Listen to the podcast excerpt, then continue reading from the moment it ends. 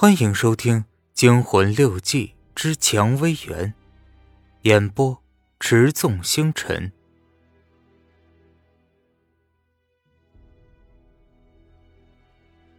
我沿着小路走着，路十分难走，不时有细刺勾住。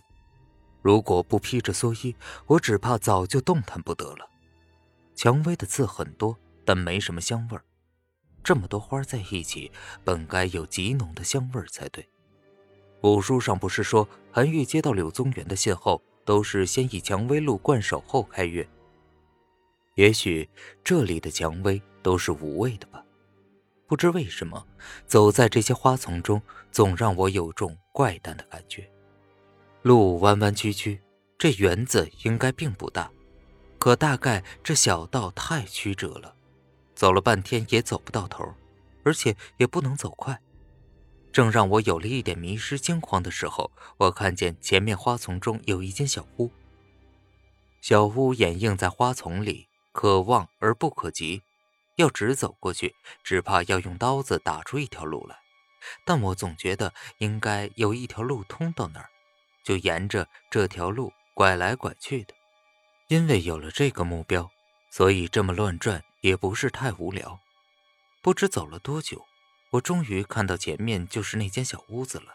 我长吁一口气，这是间很小的木屋，如果是砖砌的，外面抹上石灰，我可能会怀疑那是座江南乡村常见的坟墓。那时一些先富起来的万元户，总是先把先人的坟墓做得像一间小房子，但这间小木屋有一扇窗，一扇门。肯定不会是坟墓。窗上爬满了蔷薇，只怕里面一点光也透不进去吧。门上倒没有缠着蔷薇枝，但我看得到附近的枝条上有折断的痕迹。这门是向外开的，但由于外面都是蔷薇枝，拉开来会很费力。我刚扯开几只长得过于靠近门的枝条，正要拉门，这门却吱呀一声开了。我吓了一跳，但马上看清，里面出来的是披着蓑衣的二宝。他看见我，像看见鬼一样叫道：“不要进去啊！不要进去，不好进去啊！”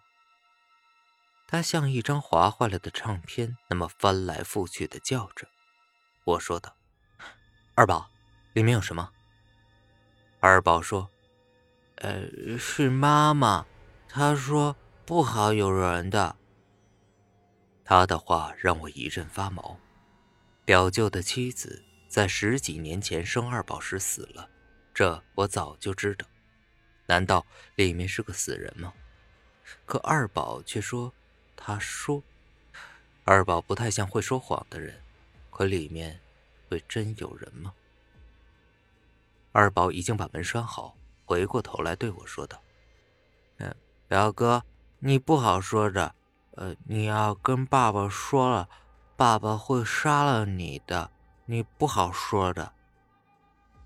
他一边反复的说着，一边从地上的草丛里摸出一把大大的锁，大概很怕表舅会打他。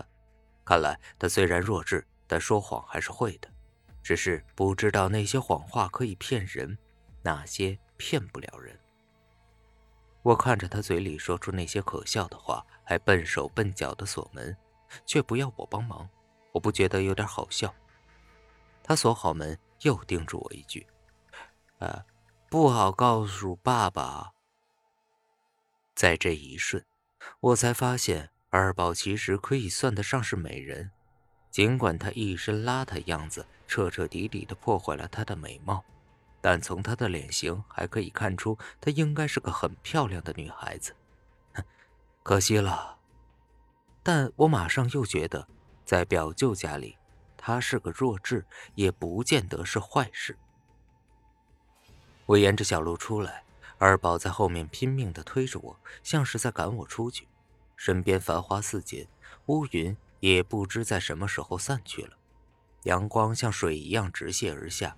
不知道为什么，我只觉得周围那么妖异。本集播讲完毕，感谢您的收听。